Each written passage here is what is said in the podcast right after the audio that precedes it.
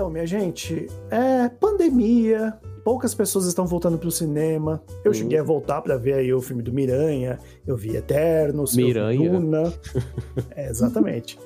Mas eu queria saber pra de vocês, e assim, eu, eu cheguei uma época que eu comecei muito a ir ao cinema, pra começar, né? Eu Eu comecei... nem vou, porque aqui não tem mesmo na minha cidade, infelizmente, no interior é foda. É, é complicado, mas por exemplo, a primeira vez que eu fui no cinema foi em 98 pra assistir Titanic. Eu tive, assim, uma experiência com, com cinema muito boa, uma primeira experiência ótima. Fui com a escola, o meu irmão foi comigo, e assistir Titanic na telona assim, uma grande diferença que eu nunca tinha visto na vida. Eu, praticamente eu era um ET quando isso aconteceu, sabe? Aí eu queria saber pra vocês se vocês tiveram alguma experiência dessa. Né? Não precisa ser recente, pode ser na infância, na adolescência. E qual que foi o filme que vocês tiveram essa big experiência, assim? Nossa, Rapaz, que a minha primeira experiência foi com 101 Dálmatas. E na época que eu assisti, que era criança, ainda existia aqueles cinemas que eram de. Não era no complexo de, é, de um shopping, né? Aí foi uma baita de uma experiência. Agora, o primeiro filme que eu assisti no cinema mesmo, é, de shopping assim, foi Gavert. Quê? Qual? É. Gavert. Quê? Garfield? É, de antigamente ele teve um filme. É que você fa- você falou de um jeito engraçado. Ah. Foi o primeiro filme assim que eu me lembro que eu assisti. E você, Liz? Tem que ser experiência positiva ou experiência negativa? Ah, fica a a cargo de você, né? Jogaram É, pipoca. porque, assim, uma amiga minha me obrigou a assistir Lua Nova com ela e uma parte de mim nunca voltou do cinema, né? Eu fiquei lá. Uma Vixe. parte minha morreu naquele filme. Ah, sim, entendi. Mas e uma experiência boa?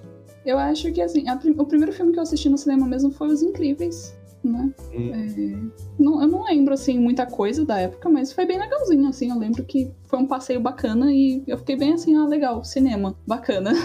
E, mas eu acho que, assim, mais recente, assim, vida adulta, que eu gostei muito mesmo de ver no cinema, vai até ser meio bobo, mas é, porque é um filme de ação, mas eu realmente gostei de ver o Atomic Blonde, acho que é esse o nome, que é- acho que ficou traduzido pra Atômica aqui. Nossa, foi sensacional, que filme maravilhoso. E inclusive nesse filme tem um filme, tem a referência a um filme experiência. Então, assim, eu surtei no cinema Olha quando eu vi a só. referência, eu fiquei toda felizinha.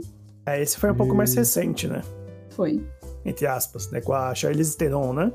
Isso. Mas aqui todo mundo viu Avatar em 3D. É, não, eu não vi Avatar em 3D, eu só assisti quando chegou em DVD mesmo. Pois é, eu acho que foi a- meu arrependimento de não ter ido no cinema naquela época que tava o, a- o 3D. Por preconceito também, sabe? Aliás, por preconceito não, pelo preço, porque na época eu era estudante. Não era e o muito 3D, caro. 3D. É, o 3D sempre foi caro, né? E quando começou era caríssimo. Era uma coisa assim, tipo, quase um open bar. Só faltava ter mesmo a cerveja. Porque, pelo amor de Deus. Mas eu me arrependo, viu? Ia ser É, o Avatar. experiência. Tem- tinha uma, uma loja na Paulista, aqui em São Paulo, né? Que chamava Finac. Né, Acho que não existe mais, só existe agora a versão online, se não me engano. Mas eles vendiam umas TVs enormes em 3D. E aí, assim, eu cheguei a testar o 3D do Avatar ali. Não é igual ao cinema, mas é um, realmente um 3D bonito, né? A gente tem que conven convenhamos que o James Cameron, quando ele faz filme, ele faz realmente para ser visto em 3D. Tem fundamento para a história ser 3D, não que nesses filmes aí que é convertido ou você só vê a espadinha na sua frente. Então acho que realmente a experiência do, do Avatar, para quem viu no cinema, deve ter sido muito boa. Com certeza. E o filme praticamente todo, né? É, é em 3D. Quer dizer, acho que todo, né? Eu não vi, então pra mim não fez muita Ai, diferença. tristeza. Eu lembro que na época ficou um burburinho, porque quem conseguiu ver esse filme em 3D não calava a boca a respeito. Era o dia inteiro a pessoa falando que dava Ó. pra ver o pelo do rabinho do, do bichinho lá que eles montavam. É, Ai, e vi meu primeiro filme em 3D foi logo os Avengers, que nem valeu tanto a pena o, o, Eu o também. preço. Teve uma cena do machado voando em direção à tela. Só. Foi isso. Que tristeza. Paguei 30 conto por causa disso. Olha, gente, mas aí a gente vai poder ter uma segunda chance, porque diz o James Cameron, depois de 20 anos, que Avatar 2 sai esse ano de 2022. Olha só, James Cameron, a gente te ama. Vai ter, vai- vamos ter a nossa. Agora é a nossa vez. Agora vai. que agora, agora também vai. não tem cinema aqui, né? Eu vou ter que viajar só pra assistir, reparei. Que Ó, mas porca- Eu vou ter que sobreviver a Covid pra assistir esse filme. Mas bem, gente. Máscara e óculos. Mas É uma baita do experiência. uma roupa assim, é aquelas roupas que eles colocam quando alguma coisa tá com radiação, sabe? É. Esqueci o nome. Tipo Breaking Bad também. Isso. Aquele macacão amarelo. Muito bem, então. Vamos para o nosso tema? Ai, que experiência. Então vamos lá aí. Isso tá parecendo aqueles programas de coach mesmo. Podcast de coach. Vai, Diego, faz a sua abertura.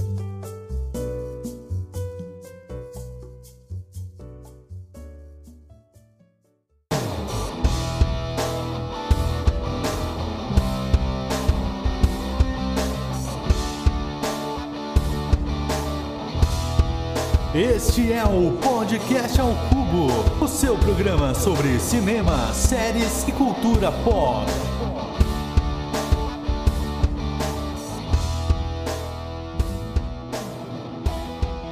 Sejam muito bem-vindos, meus queridos cubolins. Eu sou o Diego Ramon e hoje eu estou aqui com a presença ilustre, a grande presença dela, a musa das, dos nerds, Liz Maestrello. Eita, Ei. não é pra tanto também, né? É, depois dessa abertura aí parecendo circo. Nossa, tô me sentindo Vênus aqui. Mas obrigada. Olá, pessoas. Sejam bem-vindos a mais um episódio. E também estamos com ele, que é o professor querido dos alunos, aquele que dá nota boa se você entregar chocolates para ele.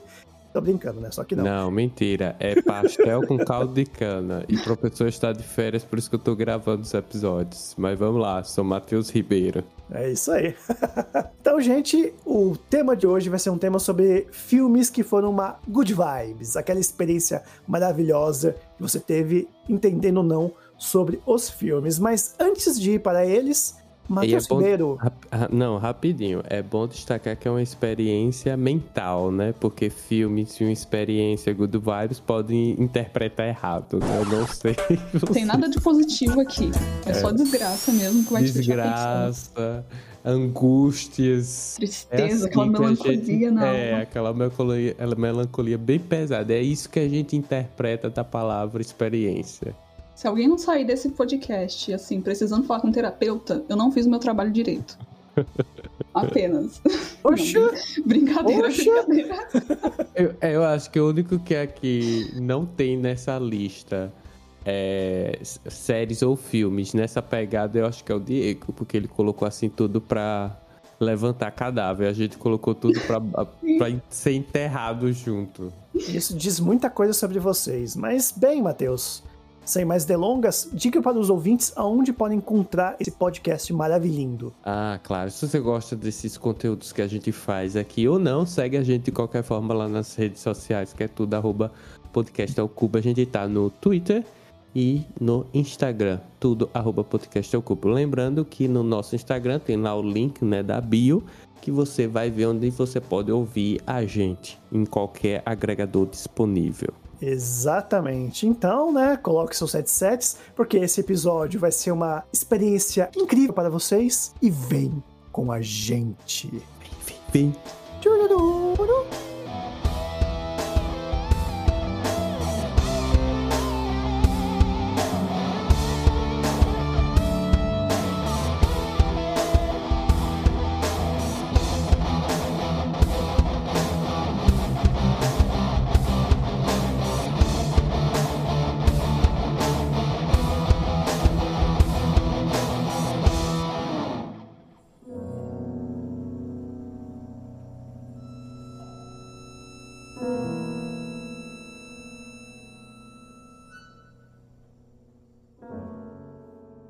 Bem. Já que vocês querem desgraçar e, é, a mente do ouvinte com experiências que talvez não são tão positivas assim, Liz Maestrello, você que é a nossa gótica de plantão, comece por você. Então, já vou começar indicando uma coisa assim bem traumática. Não, mentira. O filme não é tão A traumático. voadora da O angústia. filme não é tão, trau- tão traumático, mas é traumático porque a história é ligeiramente baseada em fatos reais.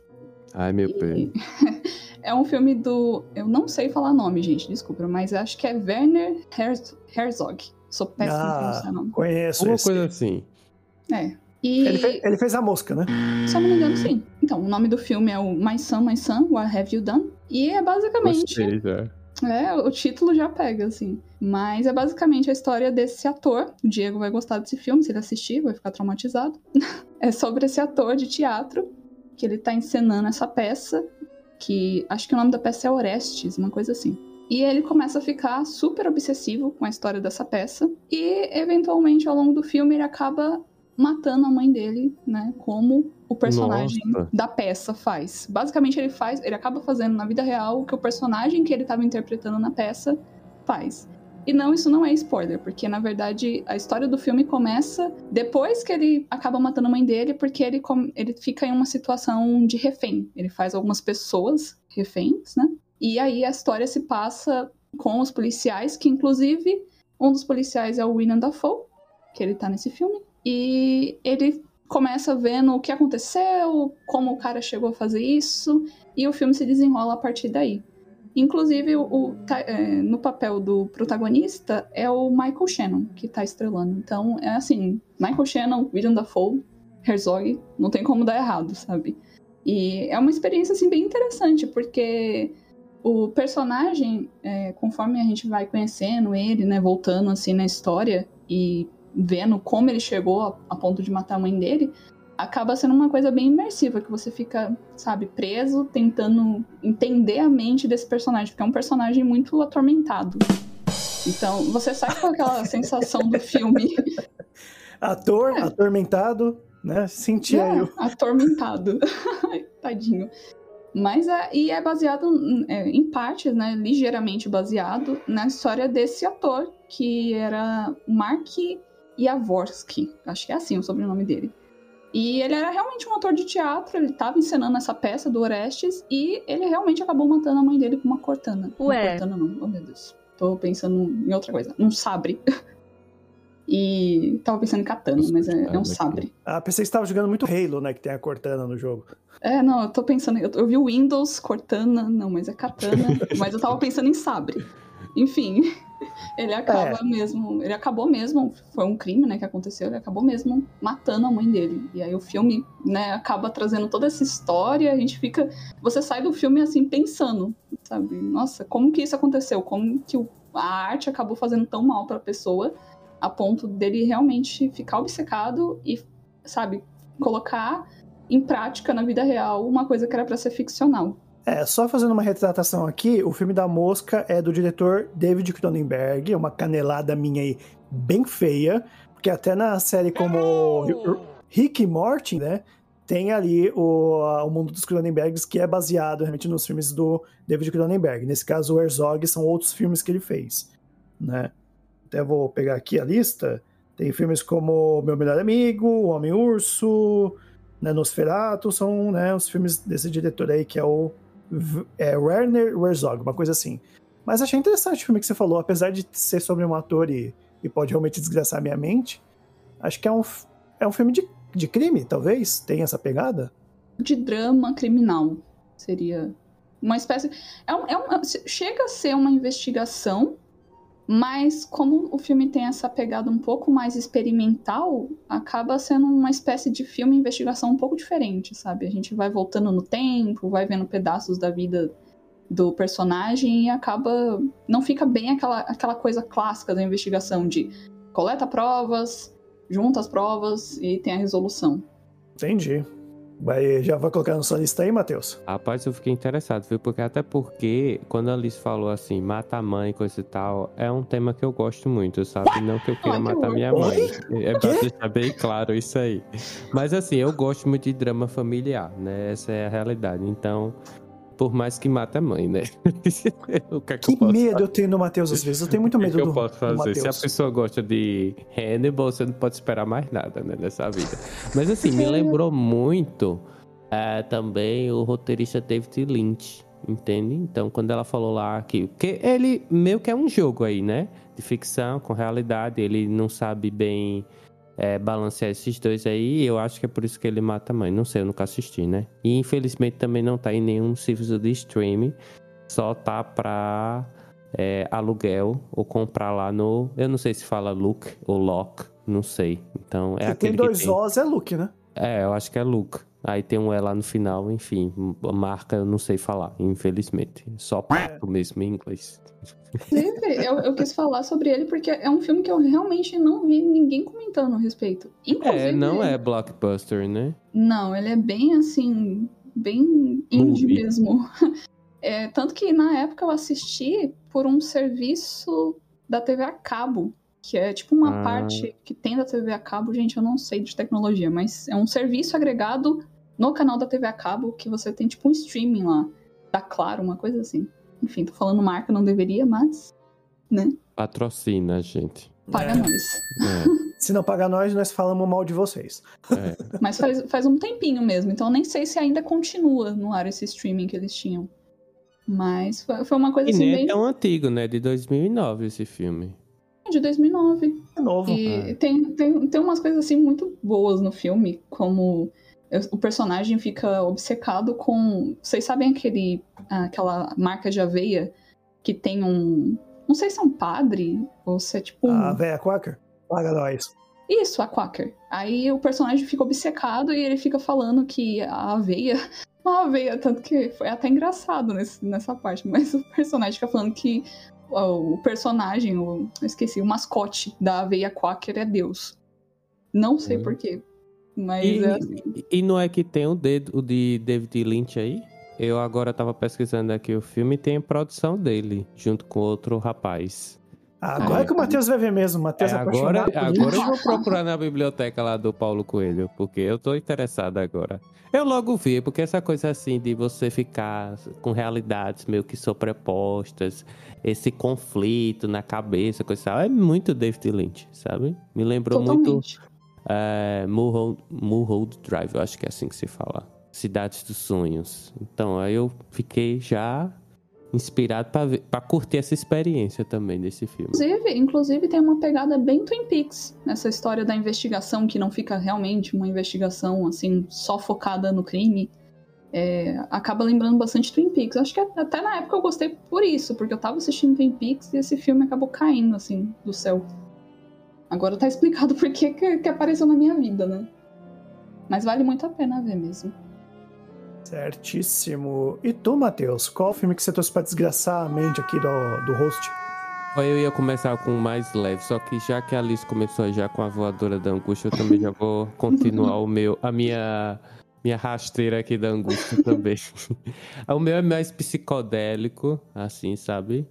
É, é Climax ou Clímax, o que, que vocês queiram aí falar. É do diretor, né? Diretor Gaspar Noé. Então, quem já conhece ele de Love ou então de Irreversível, já conhece o estilo dele que é bem assim, dojão, coisa e tal. É a verdadeira experiência. Mas Climax é o que é que tem. Aí tem nos anos 90, assim, um grupo que ele reúne de dançarinos urbanos. Aí eles se isolam em um lugar e ficam dançando o filme inteiro. Mas, tipo, eles estão dançando porque eles vão, estão ensaiando para uma festa, certo? Que eles vão fazer, né? Só que o que acontece? Tá todo mundo lá, né? Jovem, bonito, coisa e tal, né? Com aquele. é, os hormônios tudo pulsando. Eles já vão tomar uma cachaçinha, né? Nada fica legal depois de uma, de uma bebida. Só que fizeram alguma coisa com a bebida. E aí. Ixi. Não é. Não mostra no filme. Não é um spoiler, porque não mostra no filme. Mas assim, você já pode imaginar que vai ficar uma doideira, né? Literalmente. Então o filme é isso. É pra quem curte psicodélico. É, é psicodélico, quem curte é loucura, certo?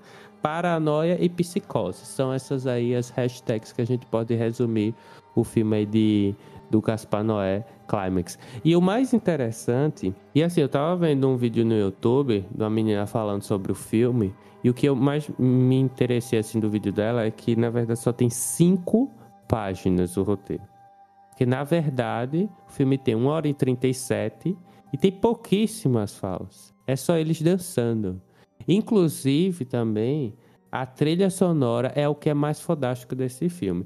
E quem já assistiu filmes do, do, do diretor Gaspar Noé sabe muito bem como ele- o que eu gosto dele, na verdade, é isso. É que ele é uma doideira, gente. Ele sabe mesmo, é, assim, representar, né?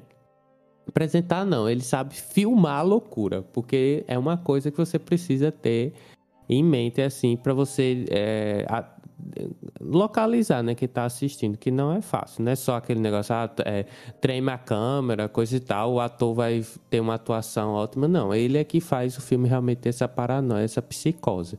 Entendeu? Aí só tem cinco páginas de roteiro, então não tem fala nenhuma. O filme todo é os dançarinos dançando. E é uma loucura da peste, porque eles vão bebendo, vão bebendo mais, bebendo mais, bebendo mais. E aí a bebida depois é que eles descobrem. E você fica naquela angústia, agonia de querer ajudá-los, mas na verdade não vai resolver de nada. É, é tanto que o filme não tem nem tanta fala que só tem uma atriz, na verdade uma atriz dela, de, de, do grupo todo. O resto é tudo dançarino mesmo que ele selecionou. E só levou três semanas para filmar. então, é aquele filme que deu pouco gasto e fez sucesso. Agora, assim, logicamente ele não é um blockbuster, né? E não é um filme também para todo mundo. É bom é, deixar isso bem claro, né? Eu acho que... Você já deixou claro quando você falou, é Gaspar Noé. É, Gaspar Noé é aquela coisa, velho. Ou você gosta ou você não gosta. Não existe meio termo, sabe? E até porque a história, assim, se a gente analisar, você vê, né? Tem cinco páginas o roteiro, ninguém fala nada. É aquela coisa, ou você se identifica com a loucura, ou você não se identifica. Simples sabe? É isso aí, não existe meio termo. É, o Climax também não tá em nenhum dos serviços de streaming. Acho que ninguém quis colocar essa loucura nos streams. Mas tem pra alugar lá no YouTube, né? Que é o Google Play Movies. Acho que todo mundo ficou assustado agora. O único filme dele que eu tentei ver foi Love, né? E eu não terminei porque eu, eu achei meio cansativo, né? E vale lembrar que a maioria dos filmes dele tem até cenas de sexo explícito. Então realmente não é para todo mundo. É, nesse também tem, viu? Bom deixar bem claro isso aí. Eu não imaginei. assista com sua mãe na sala, por favor. Você já ouviu falar desse filme já, Ulisses? É, bom, ouvi porque o Matheus tinha falado, né? Numa outra. Num outro momento em off. É, eu sou Mas... quase o discípulo do Noé. Mas eu não conhecia. Mas, assim, pelo que você tá dizendo, já fiquei bem interessada. Principalmente porque eu acho que quando se trata desses filmes que deixam mesmo essa experiência marcada no público que faz você ficar pensando depois, eu acho que grande parte deles é, fica muito dependente da cinematografia diretor. É, se não tiver uma cinematografia forte, acaba que fica um filme um pouco sem graça, né? Por exemplo, você tá tentando retratar a loucura, passar para o público essa sensação e filma o filme normalmente, assim. Às vezes não, não consigo ver isso funcionando. Então acho que essa é uma parte, assim, é, que pesa bastante. Por isso, até que quando se trata assim, de filme experiência, eu, eu, gosto muito do David Lynch, porque ele, né, quando chega a cinematografia, ele é loucura. Fato. Loucura, é. loucura. Ele consegue realmente pegar esses elementos todos e misturar. E eu diria assim, é, Climax não é só loucura psicose, é uma agonia. Porque você vai assistindo e você diz, eu não sei porque eu tô continuando essa merda. Porque não tem nada aqui, sabe? Mas ele consegue lhe prender. Eu acho assim, muito foda. Bom, minha opinião. o Gaspar Noé, ele é bem esse diretor experimental, né? Ele, né, filme de cinco páginas de roteiro, não tem fala, possivelmente deve ter muito improviso. É essa loucura, né? Essa loucura da cabeça desse, acho que ele é careca, né? Desse carequinha. É, é careca. E ele é argentino, mas é essencialmente francês, assim. É, tipo a Anna Taylor-Joy, né? Que ela é filha de um pai escocês argentino e uma mãe espanhola britânica, né? Aí nasceu a Acho que essa mistura, né? Que dá essa loucura também. pode ser, pode ser, porque a Anya, ela parece que é bem doidinha também, mas é isso que faz ela ser uma grande atriz. Isso que eu acho que ela é tão famosa assim no atuando, né? Acho que é bacana também porque, é, assim, em questão de, de fazer essas loucuras, né, no cinema, eu acho que até, assim, é, como vou dizer, é, eu acho até bonito, vai, vou dizer bonito porque eu tô com falta de outra palavra no momento. Mas é, você saber que talvez o filme não vai é, render, assim, é, dinheiro, não vai virar blockbuster, não vai explodir, não vai te deixar milionário e às vezes vai, não vai chamar a atenção de um prêmio, tipo, vai, como um Oscar, vai, que geralmente premia um pouco mais, assim, coisas mais populares, mais digeríveis, né, pelo público. E eu acho que, assim, é uma questão até um pouco de coragem do diretor, de atores, de fazerem filmes, assim, um pouco mais maluquinhos, experimentais e saberem que vai ser uma coisa é, mais pela arte do que pelo lucro. Eu acho isso bem bacana. Muito legal. Muito legal. Filmes que eu nunca tinha visto na vida, que se ouvinte também não ouviu, com certeza é legal correr atrás, porque é sempre bom né, você ir pelo lado B dos filmes, né? É, e Mubi nos patrocine também, viu, por favor. o serviço né? é caro. Com certeza.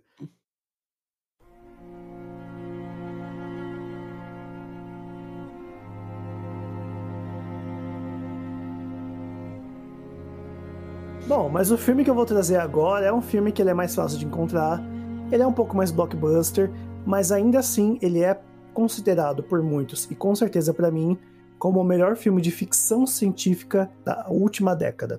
É um filme do diretor Denis Villeneuve aí que fez um teve um grande sucesso com Duna, que é o filme A Chegada, Arrival. Matheus, você já assistiu A Chegada? Eu? É. Claro, óbvio que sim, já assisti A Chegada. Um filme maravilhoso, é uma, uma baita de uma experiência, principalmente para quem é de letras. Você sabia? Sabia, eu sabia que você ia falar isso. E você, Liz, você assistiu A Chegada? Filme por nome. Mas. Ah tá, agora eu pesquisei aqui. Já, já assisti sim. É muito bom mesmo. Você quase ganhou um shame. Quase, quase. O editor já tava colocando assim o shame. Ele parou na metade. Eu fui pesquisar. Eu fui pesquisar. Porque... E você acredita que foi recente, viu? Que eu vi. Não sei se a lista foi, foi recente. Eu, eu, assisti mais ou menos na época que tinha saído. Acho que eu assisti assim com coisa de uns seis meses de atraso, mas eu assisti faz um tempinho. O importante é vocês verem. Não vai ter shame por ver tardiamente, não.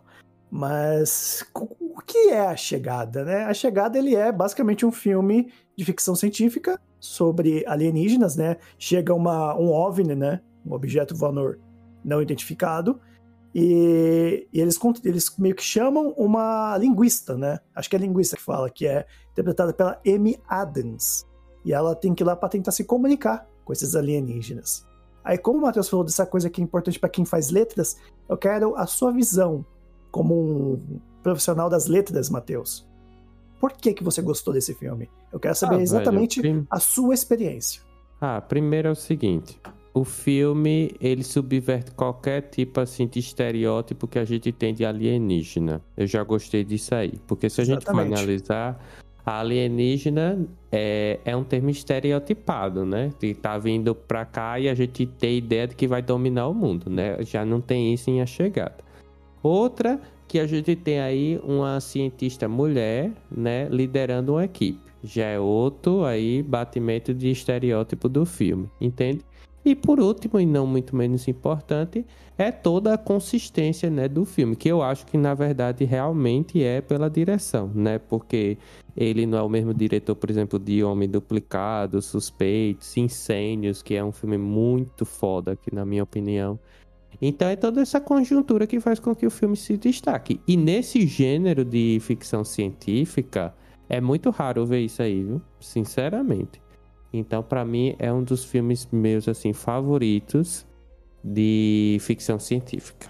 Ponto final. E de letras, vou responder agora por que de letras. Porque, é, na verdade, ela se comunica né, com o. Como é que se diz? O alienígena. Então, a grande mensagem ali do filme é justamente isso, gente: comunicação. Entende?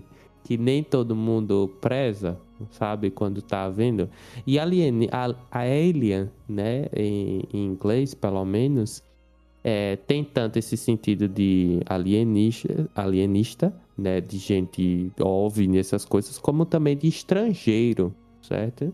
É um termo de, depreciativo de estrangeiro. Então, para mim, o filme subverte tudo isso aí, certo? Então, é a quebra de estereótipos é, total. Muita gente não gostou, acho que justamente por isso, ou não tem entendido essa mensagem, ou então ainda gosta do estereótipo, né? Do velho estereótipo, que foi aquele lá do que tinha William Smith, que agora eu esqueci, Independence Day, né? Que Independence é um Day é um trash, viu? Esse é um é. pouco diferente, é muito trash.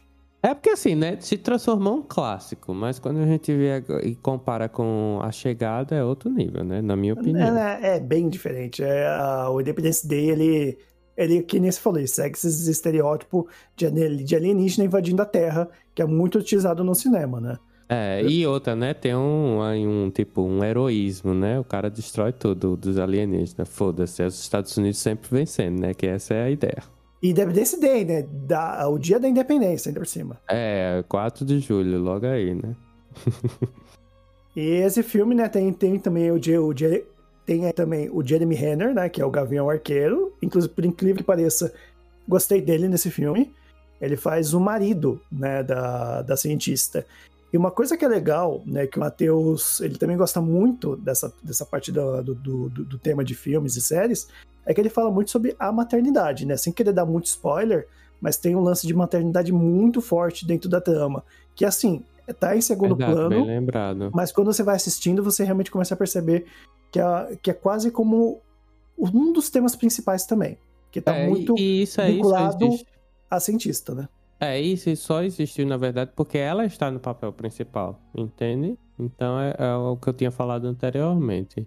Achei interessante também desse filme. Eu lembro que eu tava vendo. Eu assisti ele faz um tempo, mas mais recentemente eu tava vendo um canal do YouTube que discute um pouco de filosofia, cultura, essas coisas. E eu achei interessante porque comentaram sobre como é, o filme tem essa metáfora também em relação, o Matheus até comentou, com estrangeiros, né? Quando se trata assim de imigração, de choque de culturas. Porque o filme basicamente passa a mensagem que o diálogo é a chave para resolver muitas, né, muitos desencontros ali, ou para entender uma coisa é, estrangeira, uma coisa que você não, não conhece. E a, a reação, né, de, de, algumas, de alguns filmes, assim, e de outras coisas do gênero de sci-fi é sempre a agressividade, né? Ah, os aliens estão invadindo, é sempre atacando aquilo que você não conhece. Então o filme acaba tendo até essa metáfora de tentar abrir um diálogo, tentar entender aquilo que você não entende, que você não conhece, né? O diferente, o estrangeiro. E aí tem essa metáfora bem bacana, assim, com imigração, com outras culturas. Eu achei bacana esse, esse vídeo por ter comentado a respeito dessa, dessa questão do filme. Interessante. A gente vai deixar aí no- na nossa descrição né, do agregador todos os links para vocês também acompanharem né, mais sobre esse tema. Inclusive, vai ter um link que eu vou já até indicar aqui, que é do Nerdcast, né, que eles fizeram que chama A Chegada e o Ciclo Linguístico. Né? É um Nerdcast de ciência, né? ele já tem um padrão um pouco mais assim. é, baseado na ciência, tanto que tem aí grandes cientistas de peso participando, né? Que é o André Souza, o Atila tá também participando, e o Caio Gomes, né? Cada um na sua área, né? O Atila é biólogo, mas ele entra também para dar os seus pitacos, opinião, porque é sempre bom, né?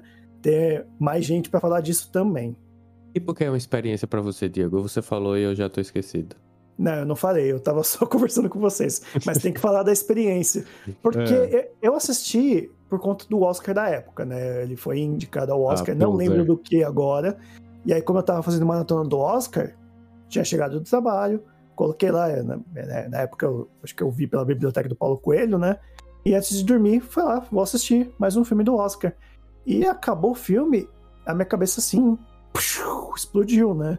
Porque eu nunca imaginava que o filme ele teria uma narrativa diferente de ser contada.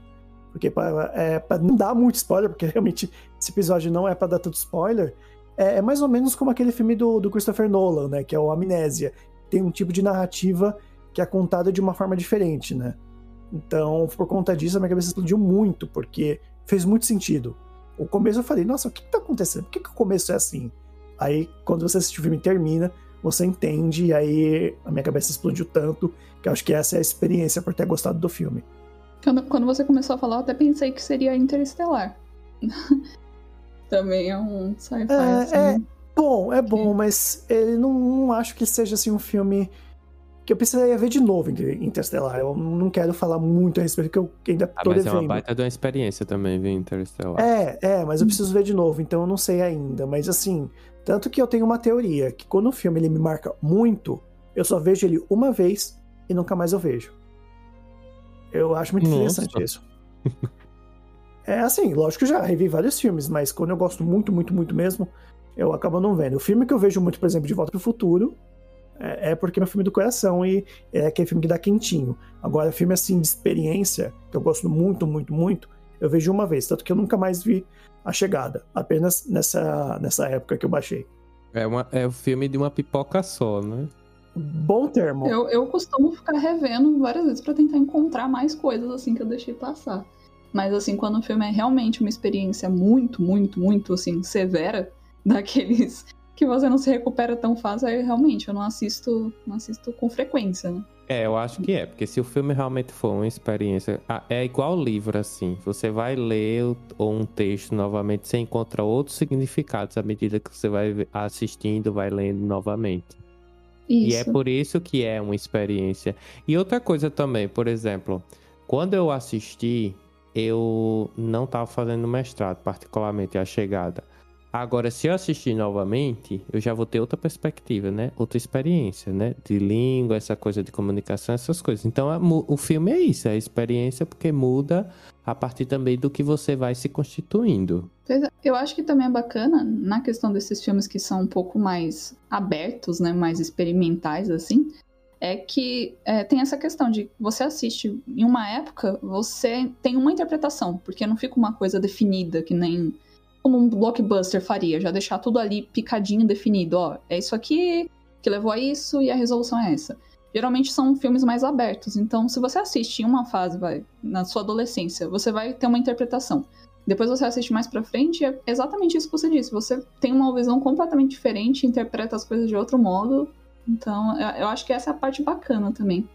Exatamente, exatamente. E o filme ele tá aí disponível na maioria dos streams, né? Nos conhecidos tem Star Plus, tem o Paramount, o Globoplay, tem também no NetNow, né? E mais alguns serviços, né? Como a Oi TV ou então a Claro TV. Também tem para aluguel, mas se tem na maioria dos streams, acho que um deles a pessoa deve ter, né? Se não, meu amigo, Biblioteca do Paulo Coelho, vai lá, seja feliz. E nem tá tão caro para alugar também. A experiência começa com você tentando encontrar o filme para assistir. exatamente, exatamente.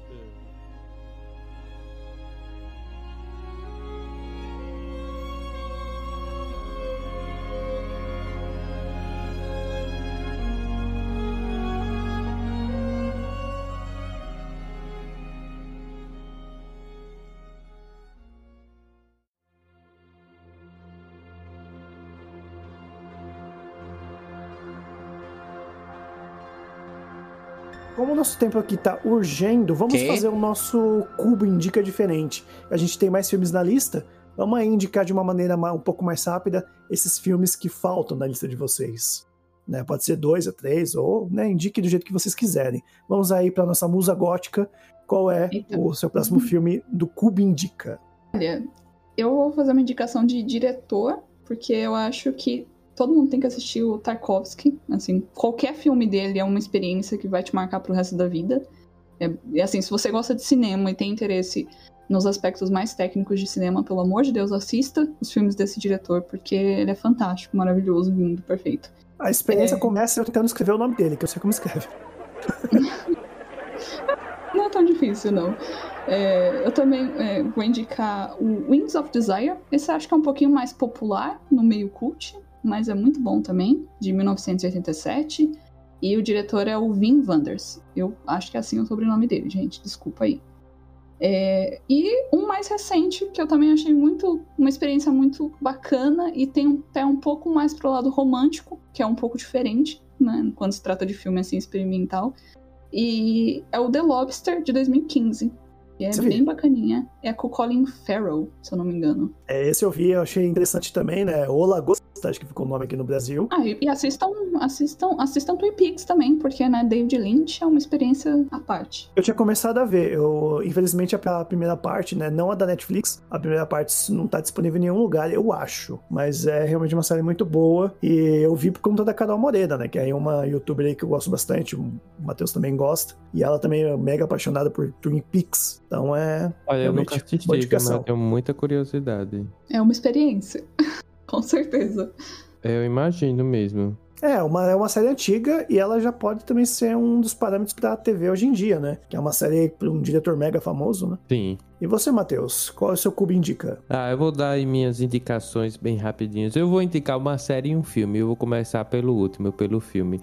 É bem mainstream, eu diria assim. É conhecido, talvez, não tão blockbuster, que é é, Antes do Amanhecer, né? Before the Sunrise. É, tá no HBO Max. Aí a gente tem uma história aí de amor pra finalizar o episódio, né? Com calma, tranquilidade. É, como a gente voltando a falar novamente desse diretor que é o Richard Linklater, que fez a escola de, do rock, né? Também É. fez esse filme de romance, que também é um diretor autoral e também é um diretor mega experimental, né? Ele fez aí Sim, o. sim. que também já falamos aqui no, no Cubo, que é o Boyhood, que é um filme que ele demorou 12 anos pra finalizar, que ele esperou os, os atores mirins crescer pra utilizar os mesmos atores como parte da narrativa, né? Então é, é um diretor também que vale muito a pena aí vocês acompanharem. Mais alguma coisa, Matheus? Sim, e tem a última, uma última indicação aí, que é uma série que tá no Amazon Prime, certo? Que é Despachos de Outro Lugar, ou Dispatch from é, Elsewhere, certo? Tem o carinha lá de How I Met Your Mother, o Jason Segel, que nessa série ele é o Peter. Basicamente é o seguinte, gente, se você gosta de existencialismo, se você curte assim, uma pegada de sentido de vida, você vai se identificar com essa série, porque é um grupo de pessoas que eles se reúnem e parece tipo assim um reality show, que eles vão cumprindo certas tarefas. Parece o é, é- é aquele que tem na Discovery, agora eu me esqueci que é o race, alguma coisa assim, corrida. Enfim, eles vão cumprindo umas tarefas. Mas o propósito, na verdade, é que depois eles se encontram para formar laços de amizade, sabe? É muito interessante. Eu fiquei realmente assim, foi uma baita experiência assistir. Mas não é para todo mundo a série, infelizmente. Porque se você não curte essa pegada de sentido de vida, existencialismo, essa coisa assim, filosófica, coisa e tal, você não vai curtir a série, não. Mas fica aí a dica: Despachos de Outro Lugar só tem uma temporada. Provavelmente vai ser cancelado, mas não se preocupe, porque o cara escreveu, que é inclusive o Jason Segel, né? De How I Met Your Mother. Ele já escreveu já pensando que o povo não ia gostar muito e ele escreveu uma série limitada, né? Ele disse que se até mesmo for renovado, renovada, na verdade, pela AMC, ele vai fazer antológica. Então, a gente já vai ter outra temporada estilo aí Modern Love, né? Que pode não ter agradado muito, mas são temporadas independentes. É, são essas minhas duas dicas. Ótimo. Eu vou trazer aqui então um filme pra desgraçar a cabeça. Vou fazer o contrário de vocês, né? Que é o Dançando no Escuro do Lars von Trier, né? Com a Bjork. Pra quem não sabe, Bjork, ela é uma cantora também bem experimental, né? As músicas dela são bem legais. Ela não lembro de que país que ela é, sei que acho que é um país nórdico, se eu não me engano. E o que é Dançando no Escuro? É um musical. É um musical da vida real. Só que é um musical que desgraça a tua mente, porque ela faz uma pessoa que ela vai ficando cega gradativamente, ela tem um filho, e ela sabe que o filho também tem essa mesma condição que ela. Então ela passa a juntar dinheiro, né, num, numa empresa que ela trabalha tal, numa firma, né, vamos dizer assim, e ela guarda esse dinheiro para o filho poder operar. Só que durante o filme várias coisas acontecem e ela vai cantando sobre tudo isso. Então é um musical meio que ao contrário. Em vez do musical trazer felicidade, ele mesmo que é, ele meio que é meio triste, sabe? Então a experiência ela é um pouco assim down, mas ainda assim é um filme muito bom. A Bjork, eu não sei se ela ganhou o Oscar como melhor atriz, porque ela atuou muito bem nesse filme, apesar de ser cantora. É muito bom filme e eu não pesquisei onde que tá no streaming. Funcionário, beleza, viu? Esse? Veio pra gravação sem pesquisar nada. Deixa eu ver aqui, peraí. Vocês nem pra ver pra mim, né? Não. Eu não abro o tempo porque trava. Eu tava aqui mandando Porque mensagem. trava o meu computador, então eu nem, eu nem vejo o tempo. Eu vou assim na sorte. Eu vejo que vocês estão falando que o tempo tá acabando, eu acredito cegamente em vocês. Não, tá acabando o tempo, então. Olha, eu tô aqui tentando olhar no Just Watch, mas parece que não tá. Que bom. Bom, querendo ou não, eu vou colocar tudo na- aqui no- na descrição pra vocês. Então olha lá que tá lá embaixo. Se não tiver, vão lá no arroba sampacolé, né, no, no Twitter e encha meu saco que eu, eu coloco. E o próximo que eu vou trazer aqui da lista, tem muita coisa aqui que eu poderia falar, mas eu vou deixar pra um outro episódio. Mas eu vou trazer aqui um filme que muito possivelmente não vou falar sobre ele em, em qualquer outro cubo. Então eu vou trazer pra cá, que se chama A Girl Like Her, ou Uma Garota Como Ela. Ele é um filme mockumentary, que é aqueles documentários falsos, que se passa numa escola, num high school, né, lá nos Estados Unidos. E, e eles começam a fazer é, uma entrevista com os alunos até que eles descobrem que uma aluna está em coma. Ela está em coma exatamente porque ela tentou se matar. Ela Nossa. sofria muito bullying na escola. E o que é legal é que por conta dela já estar em, em coma, os únicos momentos que você tem da atriz atuando são os momentos em que o amigo dela tá filmando. O amigo dela meio que é entusiasta de câmera e tudo mais, ele compra vários estilos de câmera e ele começa a filmar o dia a dia da amiga dele sendo bulinada por essa outra menina, né, que é aquelas patricinhas, né, da, do high school. E eles estão fazendo isso para tentar, né, mostrar para as pessoas como que ela é e tentar, né, que ela pare com isso, tá? E isso não é nenhum spoiler, porque logo no começo do filme é dito sobre isso, tá? E e aí, assim, a filme ele, ele vai entre câmeras da mulher fazendo o mockumentary, ou o documentário falso, né? E câmeras que esse menino compra que mostra imagens dela. Então eles meio que acabam misturando esses dois tipos de filmagens para a narrativa do filme. E assim, é um tema bem assim atual, né? Nas escolas, infelizmente, o bullying até hoje, né? Assola várias pessoas. E é bem legal. E é na visão. E uma coisa que eu achei bacana é que ele é mais a visão da menina que comete o bullying né? Que eu achei legal também ver a visão dela. E aí o final tem uma, uma coisa bem assim surpreendente a respeito dessa menina que comete o bullying. Infelizmente estava no Netflix, que foi onde eu vi, mas não está mais no catálogo. Então acho que aí, né, a biblioteca do Paulo Coelho vai Ah, reinar que pena. nesse episódio, mas vale muito a pena mesmo, muito a pena. Beleza, dicas ótimas aí, hein? Para montar a sua watchlist. Exatamente. Tinha Então. pra você terminar e ir no terapeuta depois. Mas tá Vai bem. começar bem assim o Começando 2022, né? Começando o ano assim, com, aquela, com aquele gás. É, quem sabe a gente não consegue aí o apoio de algum terapeuta, a gente faz propaganda para eles, né? E os ouvintes vão direto pro terapeuta. É. Eita. Então é isso, gente. O episódio já acabou. Diga você também aí nos, nos comentários, nas redes sociais, outros filmes que vocês acreditam que sejam uma experiência. Se for positiva, negativa, apenas digam nas nossas redes sociais. Então, diga tchau, Matheus. Eu vou embora. Tchau. Tchau, tchau, Liz. Até a próxima. Fui! Vou passar aqui no psiquiatra.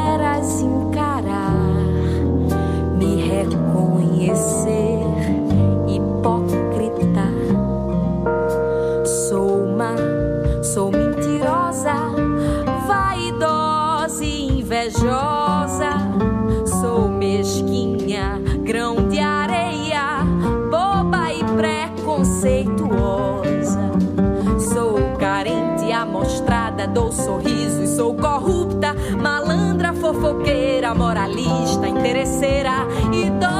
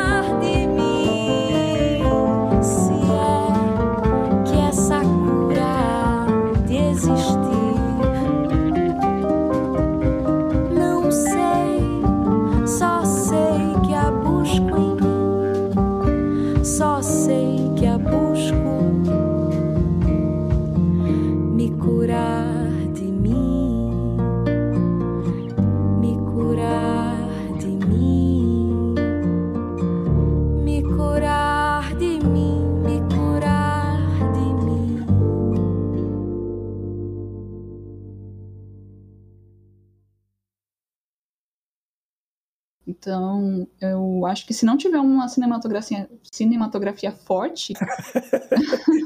cinematografia, gostei do termo. Cinematografia. Este podcast foi editado por Rabon Produções e Multimídia.